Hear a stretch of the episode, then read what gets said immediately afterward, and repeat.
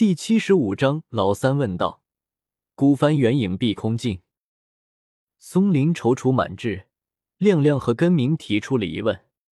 根明说：“人都会见钱眼开，到时候挖了墓，分的不匀，有人会闹。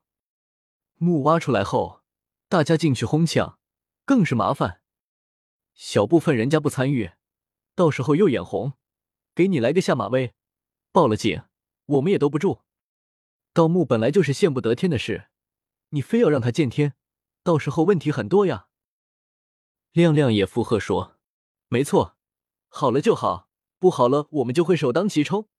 公安局来了抓人，肯定是抓带头的，还能把所有人都抓了？带头的不就是我们几个吗？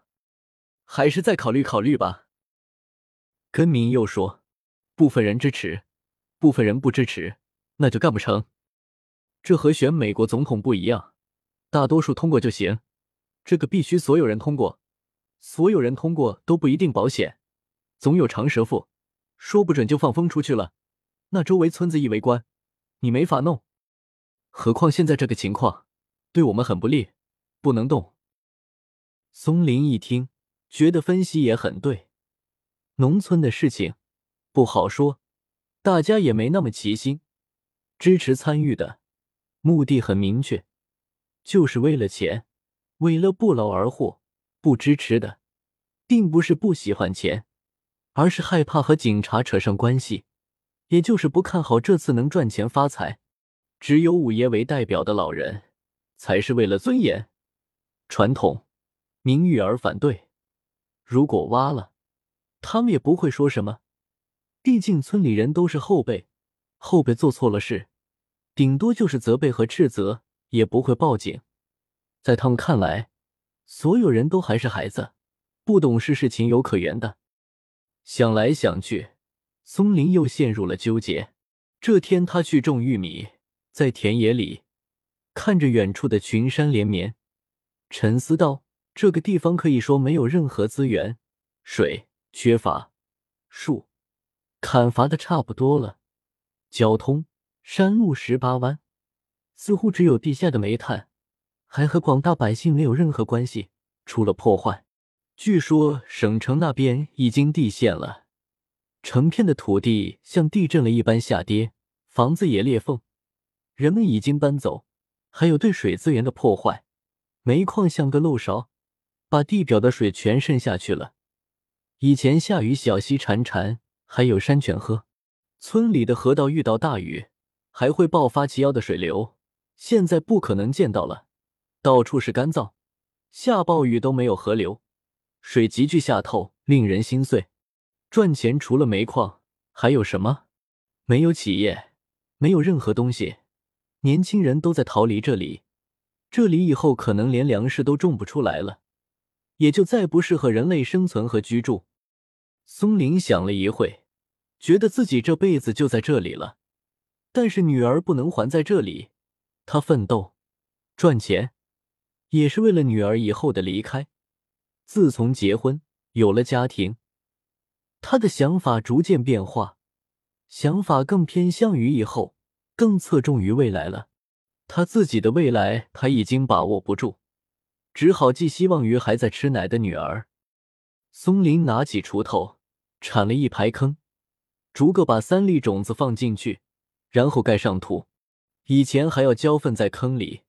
到了种植的理解，家里的茅坑就全部打开，一桶一桶的稀粪被人们担到田里，助攻种子发芽茁壮。那时候这季节，村里就是一股粪臭味。现在人都懒了，没人这么做了，真正的靠天吃饭了。天降雨，饭就有；天吝啬，肚子饿。更多的人把地给别人种，自己出去赚钱买粮食吃，人们生活好了，惰性也日渐增长，各种富贵病如蚂蚁一般纷至沓来。松林边想边种玉米，看见老远处有一个人，沿着山坡的黄沙和草甸，慢慢朝他走来，却是老三。松林感到意外，老三嘿嘿一笑。坚强的皱纹随着笑容左右波澜，掏出一包烟，说：“松林，歇一歇，干活这么带劲儿，有媳妇儿了就是不一样呀。说完，递给松林一根烟。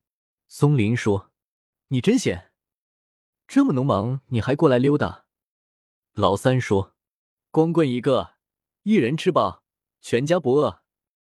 生活简单，能和你一样有家有口要养活。”说完咧嘴笑，松林也笑。松林不知道老三想干嘛，便吸几口烟，吐了一口痰。春寒料峭，还没有那么温暖。老三抽完烟，双手套在袖子里，说：“我也想去越南买个媳妇，你当时在哪里找的路子？”松林就有点不高兴。他自从娶了依依回来，很忌讳别人说他买越南媳妇，一直不想提这回事。虽然是事实。但是他不想说，只想让人觉得他也是和大家一样。老三不明所以，哪壶不开提哪壶。松林就不高兴了，说：“你去找中介，给你介绍个俄罗斯的。”老三便笑笑不说了。他察觉到了松林的不满，他问这个也是醉翁之意不在酒，他的目的不是这个，这个只是暖场的铺垫。没想到高楼大厦打桩的时候。放钢筋不小心放成了稻草，老三又问：“孩子怎么样？”松林说：“挺好。”老三继续问：“你老婆现在会说我们这话不？”松林把铲子当拐杖，拄着捏，斜着眼说：“会说一点。”老三哈哈大笑说：“那挺好啊。”松林就继续种玉米，种一个坑。老三问一个问题。这样来来去去问了半个小时，老三终于问起盗墓的事来，问松林：“阁老的墓你们搞到了？”松林说：“你听谁说的？”老三说：“没听谁说，我就问问。”松林说：“没有。”老三问：“要不要合作一下？我们一起把它搞了。”松林说：“国家不让挖，你不怕坐牢啊？我怕。”老三说：“照你这么说，我们这一行要绝种了。世界上也没有小偷和强盗了，世界欣欣向荣，一片和谐了。”哈哈哈。松林说：“男耕女织，和谐的很。”老三说：“需要的话给我传个信啊。”老三说完走了，背影从大到小，从小到无。